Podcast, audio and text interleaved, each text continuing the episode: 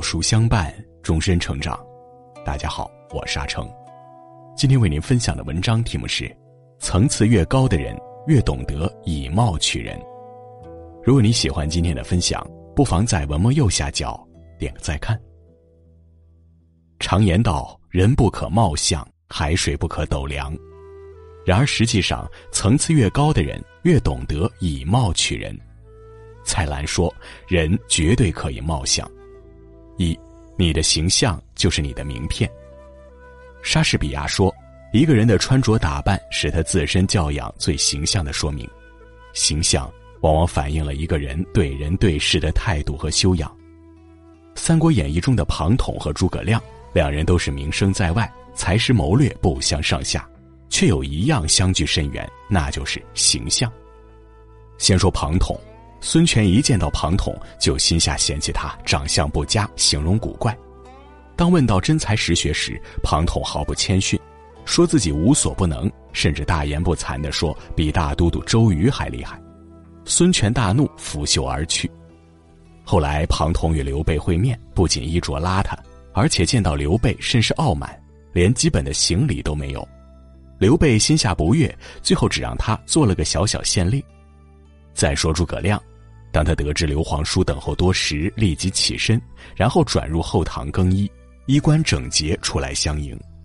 只见他身长八尺，面如冠玉，头戴冠巾，身披鹤氅，飘飘然有神仙之概。此等风华气度，一见面就让刘备心下折服。人与人相处，第一印象很重要，而又多半取决于外在形象。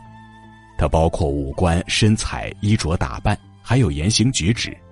一个形象好的人，往往拥有更多的机会，更容易被这个世界温柔以待。求职时衣着得体、外表整洁之人，更容易获得工作机会；社交聚餐时衣着光鲜之人，往往自带话题。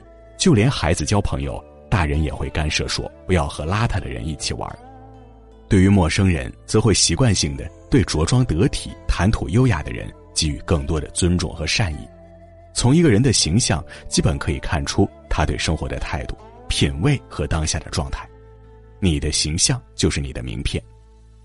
二，你的气质就是你的经历。《倾城之恋》中说：“你的气质里藏着你走过的路、读过的书和爱过的人。”每个人的气质都不是与生俱来的，经历过的人和事、读过的书都会烙上痕迹，演化成现在的你。《世说新语》里有个小故事：曹操平定汉中，班师回朝后，匈奴人前来拜见，可曹操却让一个大臣假扮自己，一方面防止意外，另一方面借机观察匈奴人的诚意。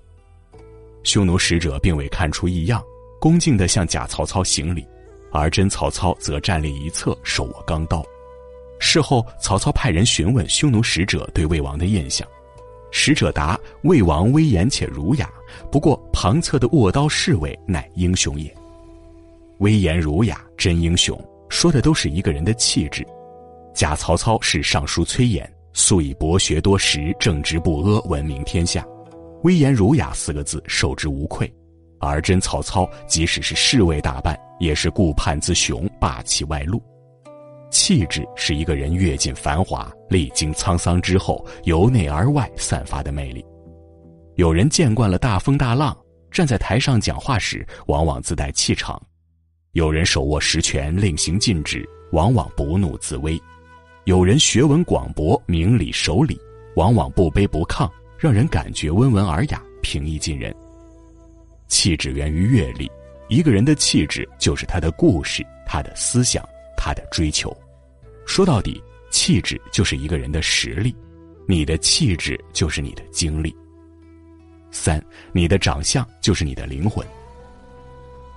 古人云：“命由己造，相由心生。”相由心生从来就不是一句戏谑，一个人的长相往往就是他灵魂的样子。听过一则小故事，有个画家想要画一佛祖、一魔鬼两个形象，以警醒世人。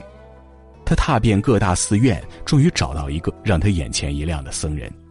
只见这位僧人打坐时神情安详，气质清明，让人顿感安定，心向往之。于是他与僧人商议，并许诺了丰厚的报酬。三个月过去了，画作完成，举世皆惊，画家一举成名，而那个僧人也如愿得到了重金酬谢。此后，画家又开始筹划画魔鬼，然而怎么都找不到满意的。时隔两年，画家去监狱寻找，一眼就相中了一个关押者，不料画家刚提起此意，关押者就放声痛哭。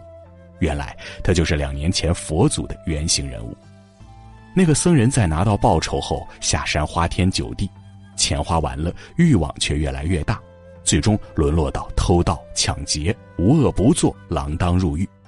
同一个人，山上诵经是佛，山下作恶是魔。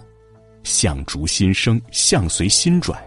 一个人的长相会随着心念的改变而改变。四十岁前，形象多凭父母的遗传决定。四十岁后，长相全由自己的作为塑造，岁月的沉淀雕刻着善恶美丑的面相。面相是一个人生活的投射，是岁月的馈赠。张伯苓曾说：“人可以有霉运，但不可有霉相。心中有恶念，则面恶；心中有善意，则面善。行善事，说善言，存善念，自能修得慈眉善目，贵气自显。”走过半生，你的长相就是你的灵魂，也是你后半生的命运。